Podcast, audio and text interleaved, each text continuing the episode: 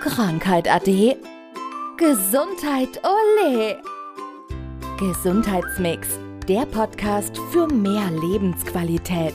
Von und mit der Gesundheitsexpertin Manuela Hartmann.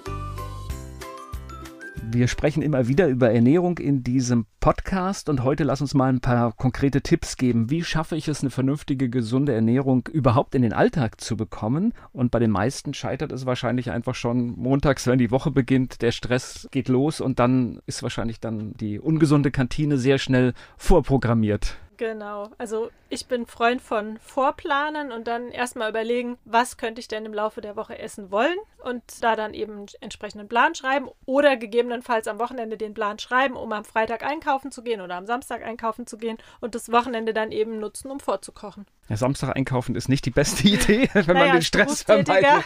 Nein, ich weiß, das war jetzt auch nur eine, ja. eine, launische Bemerkung, aber wahrscheinlich wirklich ist der Tipp auch sonntags dann einfach sich diese Stunde oder diese zwei Stunden zu nehmen, um die Woche vorzuplanen, weil während der Woche, ja, das kennen wir alle, ist es unrealistisch. Genau nicht ganz unrealistisch, kommt auch wieder aufs Planen dann an im Laufe des Tages, aber tatsächlich ja. Also ich selbst mache es auch so, wenn ich Zeit habe, dann entsprechend viel vorbereiten, viel vorkochen und dann eben ja damit gut über die Woche zu kommen und dann eben nicht um zu ja Dingen zu greifen, die jetzt eben zwar schnell glücklich machen und gegebenenfalls auch satt machen, aber die mich am Ende nicht nähren, also die mir keine Nährstoffe bieten, um dann gut durch den Tag zu kommen. So, jetzt habe ich alle meine Zutaten da und bereite mich sonntags vor. Wie mache ich das denn jetzt richtig? Wie komme ich gut über die Woche Woche, weil die Vorbereitung soll ja möglichst lange wirken in der Woche. Genau. Also ich mache es zum Beispiel so, wenn ich jetzt große Portionen Gemüse eingekauft habe, dass ich, wenn ich Zeit habe, die entsprechend dann portioniere, schneide, komplett vorbereite und dann auch mal in die Tiefkühltruhe gebe. Das heißt, dann kann ich unter der Woche schon direkt darauf zugreifen, habe schon meine fertig gepackten Päckchen,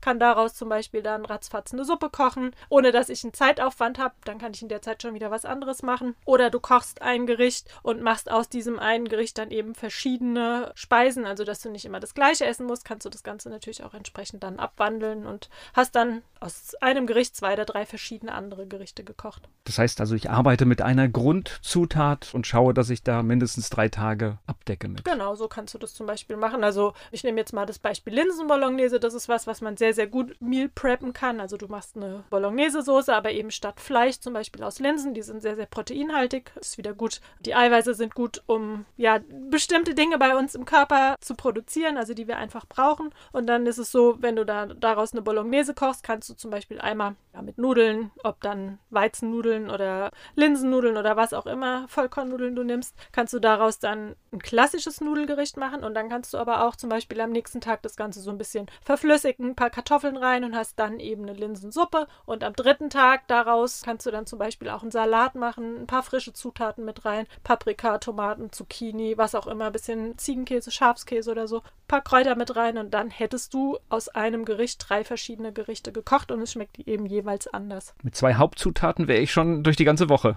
Sozusagen, genau. Und das Ganze hat ja noch einen anderen Aspekt neben der Gesundheit. Immer wenn ich mit natürlichen Zutaten arbeite und die selbst quasi verarbeite, spare ich eine Menge Geld. Das auf jeden Fall, klar. Also du tust dir gesundheitlich einen sehr, sehr großen Gefallen, indem du selbst kochst, weil du weißt, was du verarbeitest und kannst dann natürlich auch Zucker dosieren, Salz dosieren und so weiter. Und ganz klar, also es ist viel, viel günstiger nachweislich, wenn du frisch kochst, als wenn du tagtäglich in die Kantine gehst oder mal eben schnell an der Tankstelle vorbeifährst und dir jetzt einen, einen Schokoladenriegel holst zum Beispiel. Du hast die Linsen genannt und Kartoffeln. Ich glaube, das kann man mit fast allem eigentlich machen, so eine Hauptgrundzutat. Ja, also ich hatte zum Beispiel diese Woche so eine, ich sage immer, immer Rumfahrt, Wegfahne, also alles, was rumsteht und fort muss, also weg muss bei uns in Rheinhessen.